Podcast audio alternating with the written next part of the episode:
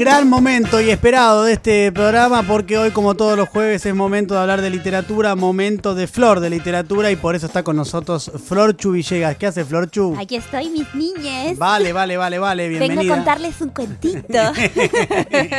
Cuéntalo. Bueno, hoy les traigo el último libro del gran autor argentino Martín Coban. Sí, excelente. Se llama Confesión y es de editorial Anagrama. Tiene un solo problema que es hincha de boca, muy hincha de boca. Muy eh, hincha Pero de bueno, Boca. ¿qué va a ser? Eh, nada, lo queremos igual. Nadie es perfecto. Exacto. Bueno, hay algo que me gusta de Martín, que es que en muchas de sus novelas aparece eh, la dictadura militar, pero no abordada de una manera historicista, sino recreando atmósferas Claro. de eh, esa buenísimo. época Sí. oscura de nuestro país. ¿Qué títulos tienen esto? Como para mencionar, salpicar así rápidamente. Dos veces junio, donde cuenta la derrota de la selección en el 78 y Guerra de Malvinas. O eh, El triunfo de la selección. La derrota, sí. no pasa nada, no pasa nada. O el triunfo de la ciencias- selección, pero eh, La de- quise decir, Malvinas. lo hice al revés. Está muy bien, está muy Soy bien. disléxica a veces, tengo problemas, ya está comprobado en este programa cuando una vez asumí públicamente mi dislexia, es así chicos. También eh, está Ciencias Morales, donde está la preceptora, en el 82 está situado si no me equivoco, que tiene que controlar a los alumnos. Bien. O por ejemplo en Cuentas Pendientes, donde hay un protagonista que adopta una hija, que es una hija de desaparecidos. O también en el libro que mencionamos hace ya unos meses, en esta misma columna, que se llama Me Acuerdo, donde su Sí. infancia está atravesada por distintos recuerdos de la dictadura. Pero volvamos a Confesión. Obviamente hago este comentario, esta acotación, porque en Confesión eh, aparecen, más que atmósferas de la dictadura, el personaje mismísimo Jorge Rafael Videla, atravesando los tres bloques, por así decirlo, las tres historias que están contadas eh, en este libro. La primera se llama Mercedes.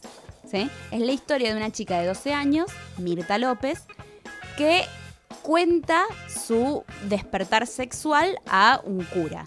Una, una chica de familia católica, tradicional, que vive en Mercedes, al igual que Jorge Rafael Videla, que se confiesa en la iglesia porque, porque básicamente se calienta con Videla Mirá. con el hijo mayor de los Videla, que además es, es muy interesante el perfil que arma Coan de Videla, porque mezcla datos reales, como por ejemplo que los hermanos mellizos de Videla eh, fallecieron y él adquirió los nombres de sus hermanos mellizos y quedó como el hermano mayor, eh, o el nombre de la mujer con la que se casa después.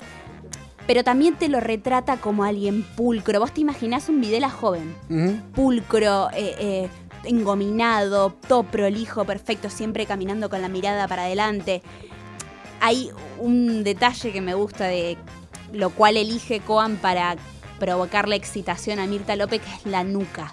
La nuca de Videla, ¿viste? Va a misa y le mira la nuca y, se vuelve loca, se excita. Y es algo que ella no sabe poner en palabras. La palabra es algo que está presente en este libro de, de- de un lado tormentoso, porque por ejemplo ella va y se confiesa y después tiene que rezar no sé cuántos Padre Nuestro para poder limpiar ese pecado y a su vez después empieza a elegir qué cosas contarle y qué cosas no al, al sacerdote. Es muy interesante el relato, que cómo construye ese Videla joven. Está bueno. Y, y nada, pensar que te está hablando de una mina, una jovencita que su despertar sexual lo tiene con Videla, una cosa nada, Sí, sí. turbia, ¿viste? Totalmente, claro. Sí, sí, sí. Pero sí. muy bien relatado. En la segunda parte, ah, perdón, y en esta primera parte quería contar esto.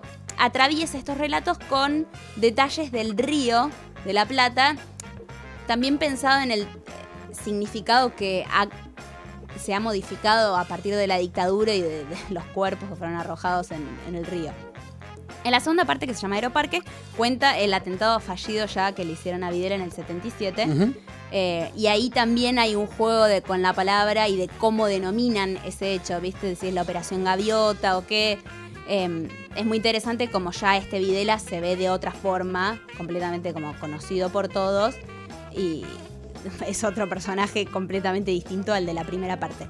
Y ya en la tercera parte, que se llama Plaza Mayor, vemos a una abuela, que es la misma Mirta López, que vos ya en la primera parte del libro sabés que va a ser eh, el relato de una abuela porque lo cuenta su nieto. Habla de la abuela Mirta López y sus confesiones que se detallan más en la tercera parte cuando Mirta López juega en Plaza Mayor, que es el nombre del geriátrico, con su nieto a las cartas. Ah, mirá. Y no a cualquier juego, al truco. Acá de vuelta el poder de la palabra y de, de la mentira, de la verdad, de la malicia que tiene ese juego que vos, nada, es, es todo un verso. Sí, claro. Y Exactamente. También se la muestra como un poco senil a ella porque le cuenta todo el despertar sexual que conocemos en, el- en la primera parte a su nieto. Es como, bueno, Claro. un poco fuerte, ¿no, Tremendo, abuelita? Bueno, te- tremendo, tremendo, Yo vine sí. y te traje la masita, no, no.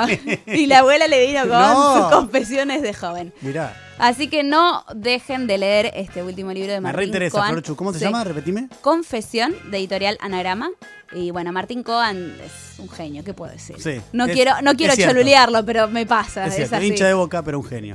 ¿eh? Ahí está. Eh, en arroba mejor país 899 tienen el nombre eh, y el libro que acaba de recomendar Flochu de Martín Coban, por si a alguno le falla la memoria.